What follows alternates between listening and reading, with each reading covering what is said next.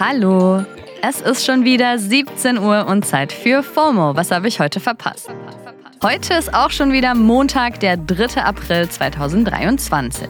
Mein Name ist Dana Salin und ich habe natürlich wieder alle Feeds durchforstet und heute diese Themen für euch dabei. Deutschland-Ticket kommt, E-Roller gehen, April-Scherz Best of und immer noch Bayern Beef. This episode is brought to you by Shopify. Whether you're selling a little or a lot, Shopify helps you do your thing, however you cha-ching. From the launch your online shop stage, all the way to the we just hit a million orders stage. No matter what stage you're in, Shopify's there to help you grow. Sign up for a $1 per month trial period at shopify.com slash special offer, all lowercase. That's shopify.com slash special offer.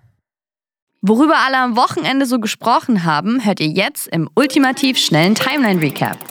Heute startet der Vorverkauf vom 49-Euro-Ticket, aka Deutschland-Ticket. Ja, aufregend. Deswegen hier mal das Wichtigste im Überblick. Es handelt sich um einen Vorverkauf. Offizieller Start ist erst am 1. Mai. Ihr müsst in meinem Kauf quasi ein Jahresabo abschließen, das könnt ihr aber monatlich kündigen. Das Ticket gilt dann auch immer für den Kalendermonat. Das heißt, auch wenn ihr erst Mitte Mai das Ticket holt, gilt es nur noch bis Ende Mai und man zahlt trotzdem den vollen Preis. Man kann das Ganze über die Dein Deutschland-Ticket-App machen oder natürlich auch einfach ein physisches Ticket beantragen. Und aufgepasst, öffentlicher Nahverkehr ist Ländersache. Das heißt, dass sich die Regelungen in jeder Region etwas unterscheiden können. Also zum Beispiel, ob man mit dem Ticket auch Hunde kostenlos mitnehmen kann. Oder in ein paar Bundesländern gibt es auch spezielle Angebote für Geringverdienende. Kann sich also lohnen, da ein bisschen zu recherchieren. Einen Infolink packen wir hier in die Show Notes. Was ist eigentlich das Gegenteil von einem E-Bike? Was auch immer es ist, das haben E-Scooter in Paris gerade vorgelegt bekommen. Ab dem 1. September werden die Roller nämlich aus Paris ausgeladen. Fast 90 Prozent haben in einer Abstimmung für ein Elektrorollerverbot in Paris gestimmt. Was man dazu aber sagen muss, nicht mal 8 Prozent aller Wahlbeteiligten haben überhaupt mitgemacht. Das Ergebnis war also echt alles andere als repräsentativ. Die Bürgermeisterin von Paris hat jetzt aber trotzdem angekündigt, sich nach dem Votum zu richten und E-Scooter zu verbannen.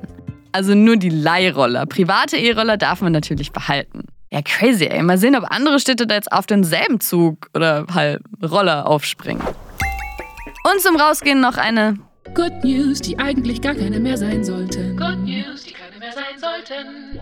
Am Wochenende ist ein Coverfoto von der Vogue Philippines ziemlich viral gegangen.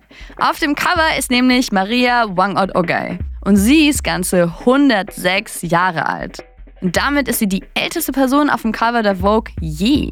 Das fanden sehr viele Menschen sehr cool und sorry, ich muss sagen, Maria slayt halt auch einfach komplett. Sie ist eine der letzten TätowiererInnen, die noch nach einer traditionell philippinischen Tattoo-Technik, Kalinga, tätowieren. Und sie hat natürlich selber total viele.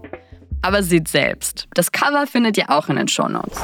Das war der ultimativ schnelle Timeline-Recap. Also ich muss sagen, ich war etwas überrascht, wie präsent der 1. April dieses Jahr war. Das habe ich die letzten Jahre nicht so krass mitbekommen.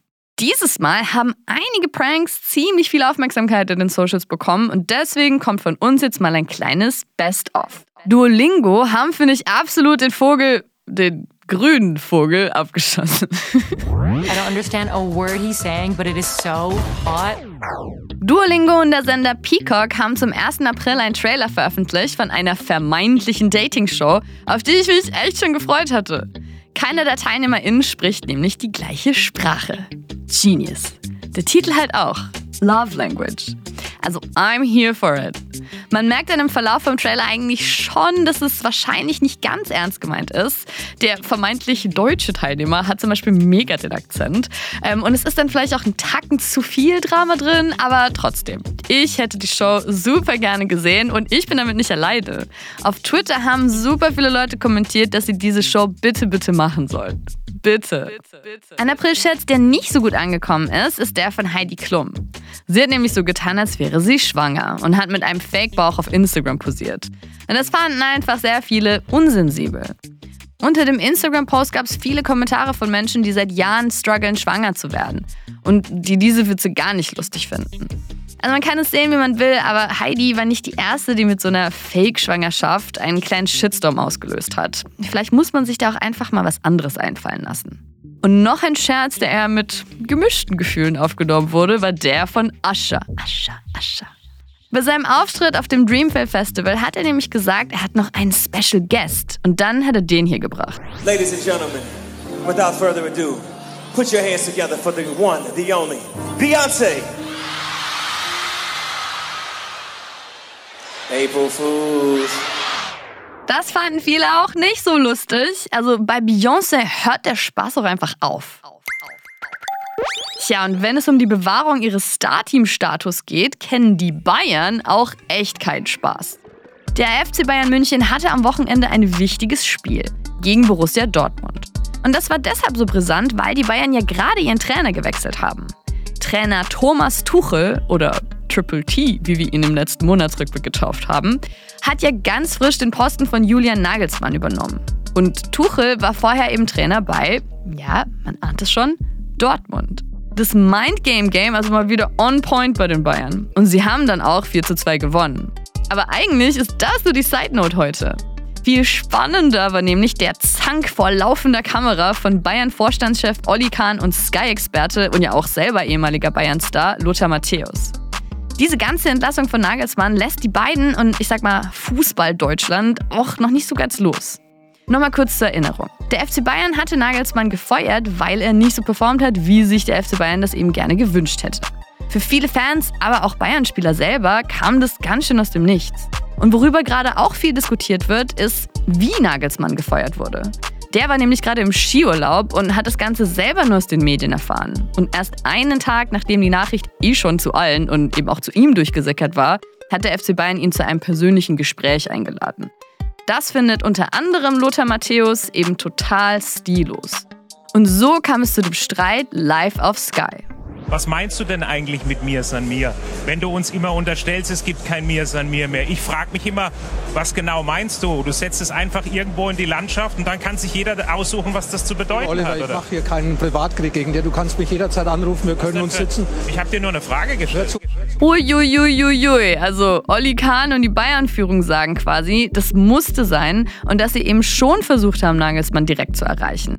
Aber das nicht am Telefon besprechen wollten. Und Lothar Matthäus und das Management von Nagelsmann sagen, Liza Minnelli, lies!